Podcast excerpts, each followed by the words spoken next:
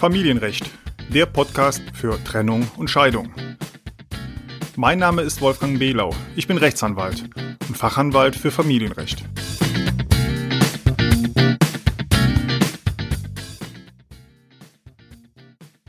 Herzlich willkommen zu einer weiteren Folge des Familienrecht Podcasts. Der Wegweise durch den Paragraphendschungel bei Trennung und Scheidung. In der heutigen Podcast-Episode geht es um den sogenannten Wohnvorteil, auch Wohnwertvorteil genannt. Das ist ein wichtiges Thema im Zusammenhang mit der Unterhaltsberechnung, wenn die Eheleute in einer Eigentumswohnung oder in einem eigenen Haus wohnen. Bevor es mit diesem Thema losgeht, möchte ich zuerst kurz auf meine neue Facebook-Gruppe hinweisen. Diese Gruppe bei Facebook heißt Familienrecht Doppelpunkt Trennung und Scheidung. In der letzten Podcast-Episode habe ich ja schon detailliert auf diese spezielle Facebook-Gruppe ausführlich hingewiesen, warum und weshalb ich diese Gruppe erstellt habe. Kurz zusammengefasst, in dieser Facebook-Gruppe geht es rund um das Thema Familienrecht, also um Trennung, Scheidung, Unterhalt, Zugewinnausgleich, Sorgerecht und so weiter. Jedes Mitglied kann, darf und soll sich gerne in der Gruppe einbringen und eigene Fragen stellen und ich werde versuchen, mindestens einmal täglich Fragen zu beantworten und Anregungen zu geben. Mein Wunsch ist es, dass die Gruppenmitglieder auch untereinander dann Gedanken austauschen, Tipps geben und Erfahrungen teilen. So, jetzt zurück zum heutigen Thema, dem sogenannten Wohnvorteil. Worum geht es dabei? Nun, wie Sie aus den vergangenen Podcast-Episoden wahrscheinlich schon wissen oder ansonsten nochmal im Detail nachhören können, richtet sich die Höhe des Unterhaltsanspruchs letztlich danach, wie viel Geld bei den Eheleuten im Portemonnaie verbleibt.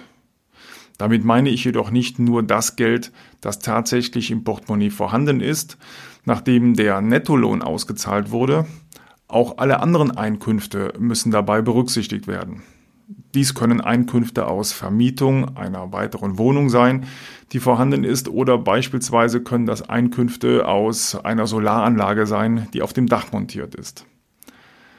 Ein weiteres unterhaltsrechtlich relevantes Einkommen ist auch der Wohnvorteil.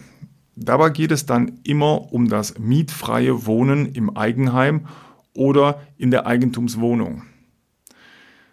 Die Gerichte bewerten dieses mietfreie Wohnen als einen Gebrauchsvorteil und damit als eine Vermögensnutzung ähm, wie unterhaltsrechtlich relevantes Einkommen.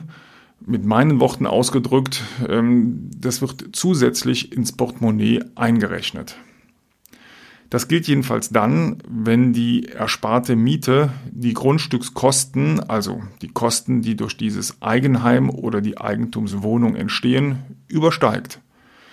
Der Wohnwertvorteil wird also ganz grundsätzlich bestimmt durch die Differenz, also den Unterschied zwischen dem objektiven Mietwert und den abzugsfähigen Kosten für das Haus bzw. die Wohnung. Damit das jetzt alles nicht so theoretisch rüberkommt, hier einmal ein Beispiel. Stellen Sie sich vor, da trennen sich die Eheleute, die zwei minderjährige Kinder haben. Bisher hat die Familie in einer großen Eigentumswohnung gewohnt, die beiden Eheleuten je zu einhalb gehört. Die Eheleute haben sich dann darüber geeinigt, dass der Ehemann auszieht in eine Mietwohnung und ähm, die Ehefrau mit den beiden Kindern bleibt in der Eigentumswohnung wohnen.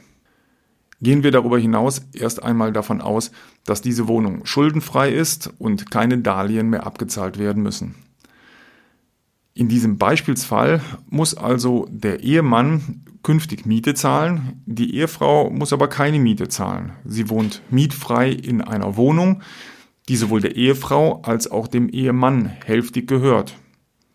Ohne einen Ausgleich zwischen den beiden wäre das nun im Ergebnis sicherlich ungerecht.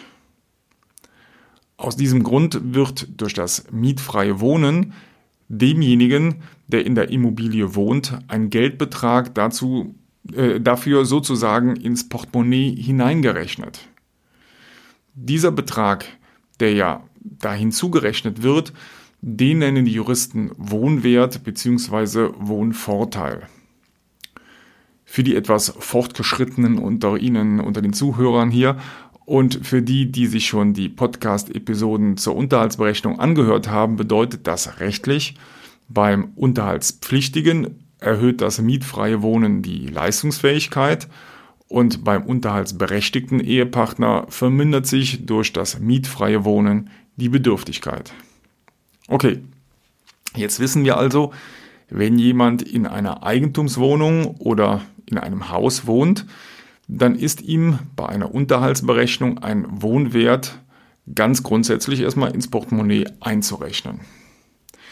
Da stellt sich nun als nächstes die Frage, wie hoch ist denn der Betrag, der da ins Portemonnaie eingerechnet wird? Da muss man nun differenzieren und es wird ein klein wenig schwieriger. Aber bitte bleiben Sie dran, ich werde es ganz einfach erklären und Sie werden es sicherlich leicht verstehen. Also, in den allermeisten Fällen ist der objektive Wohnwert ins Portemonnaie einzurechnen. Der objektive Wohnwert ist der Geldbetrag, der bei einer Fremdvermietung als Miete eingenommen werden könnte. Wenn also in dem Beispielsfall, wie oben gesagt, die Frau mit den beiden Kindern nicht in der Wohnung wohnen bleiben würde, dann könnte die Wohnung ja vermietet werden. Diese Miete genauer genommen die Kaltmiete, also die Miete ohne Nebenkosten. Diese Miete ist der Mietwert bei einer Fremdvermietung und das ist dann der sogenannte objektive Wohnwert. Man schaut also ganz einfach, für wie viel Geld könnte die Wohnung an einen Fremden vermietet werden. Diese Mieteinnahmen sind dann der objektive Wohnwert, und wenn die Frau mit den Kindern dort wohnen bleibt und beispielsweise die Wohnung nicht vermietet, wird ihr dieser Wohnvorteil dann wie eigenes Einkommen aus Berufstätigkeit beispielsweise in ihr Portemonnaie eingerechnet. Im Unterschied zu diesem objektiven Wohnwert gibt es jetzt noch den angemessenen Wohnwert. Stellen Sie sich einmal ganz praktisch vor, die Eheleute in dem Beispielsfall haben Streit der Ehemann packt ein paar Sachen und zieht aus der Wohnung aus. Es wäre sicherlich nicht in Ordnung, wenn dann sofort bei einer Unterhaltsberechnung der Ehefrau der wirklich objektive Wohnwert fiktiv ins Portemonnaie eingerechnet würde. Sie selbst hat ja erst einmal keinen direkten Einfluss darauf, dass sie nun in der großen Wohnung mit den beiden Kindern alleine zurückbleibt. Wäre die Ehefrau alleine ausgezogen, hätte sie für sich alleine nämlich sicherlich keine richtig große Wohnung angemietet. Vielleicht hätte sie sich eine Wohnung von 40, 50 oder 70 Quadratmetern angemietet. Sicherlich jedoch erst einmal nicht eine richtig große Wohnung wie die, in der sie jetzt mit den beiden Kindern in diesem Beispielsfall wohnt. Das sieht auch die Rechtsprechung so und spricht deshalb in einer solchen Situation von einem sogenannten aufgedrängten Vorteil. Kurz nach der Trennung hat deshalb ein solcher aufgedrängter Vorteil für die Unterhaltsberechnung überhaupt keine Bedeutung.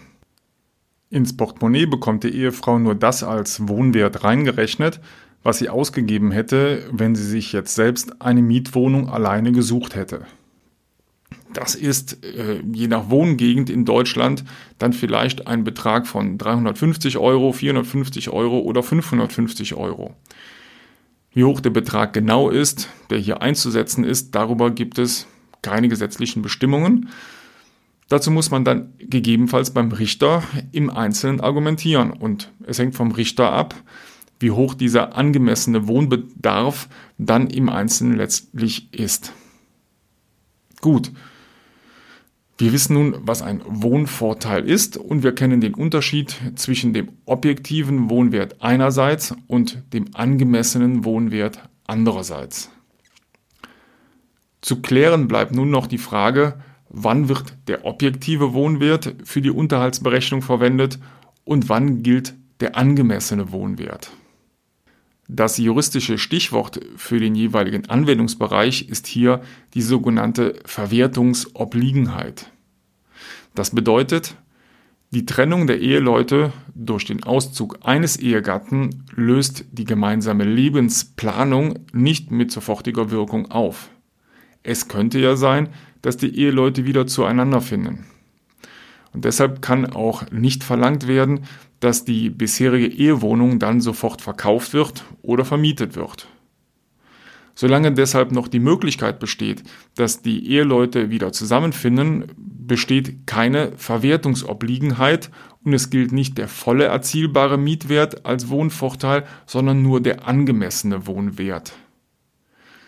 Die Gerichte haben nun in den vergangenen Jahren verschiedene Szenarien entschieden, wann von einem endgültigen Scheitern der Ehe auszugehen ist und deshalb damit der volle Wohnvorteil in die Unterhaltsberechnung einfließen soll.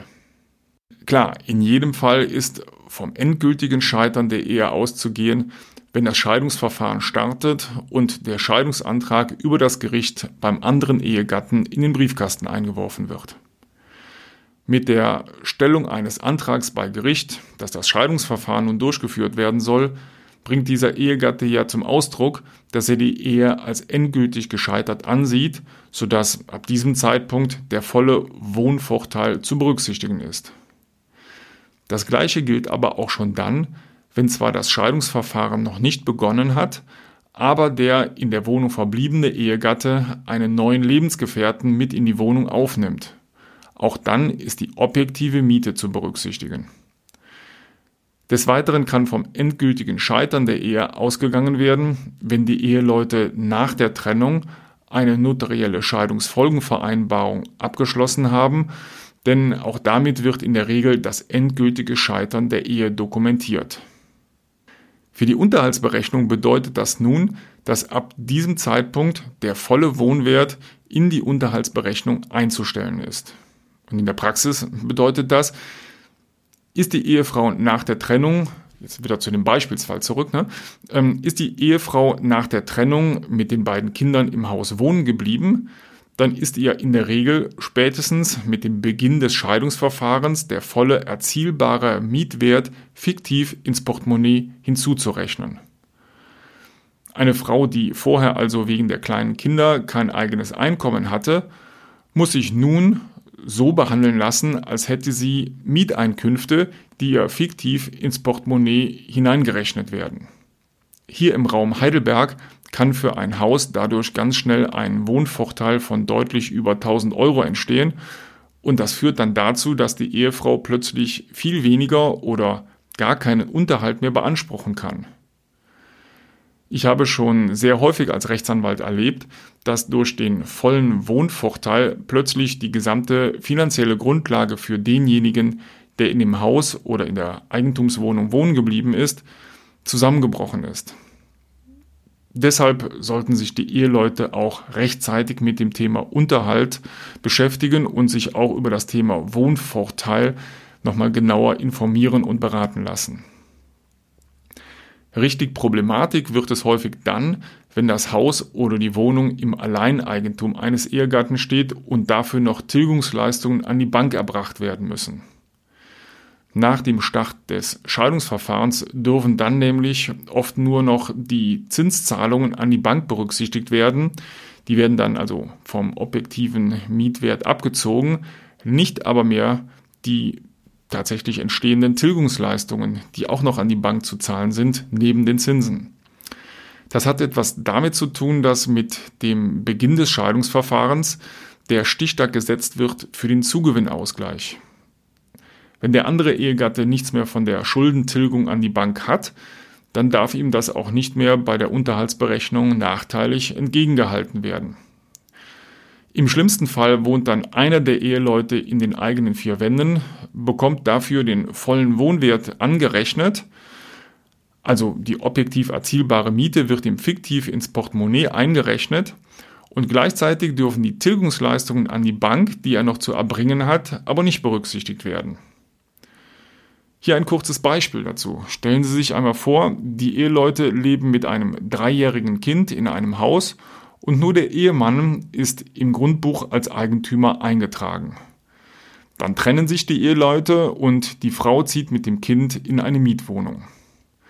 Spätestens mit dem Beginn des Scheidungsverfahrens muss sich der Ehemann den objektiven Wohnwert für das ganze Haus anrechnen lassen, also das, was er an Kaltmiete bekommen könnte, wenn er auszieht und das Haus vermietet.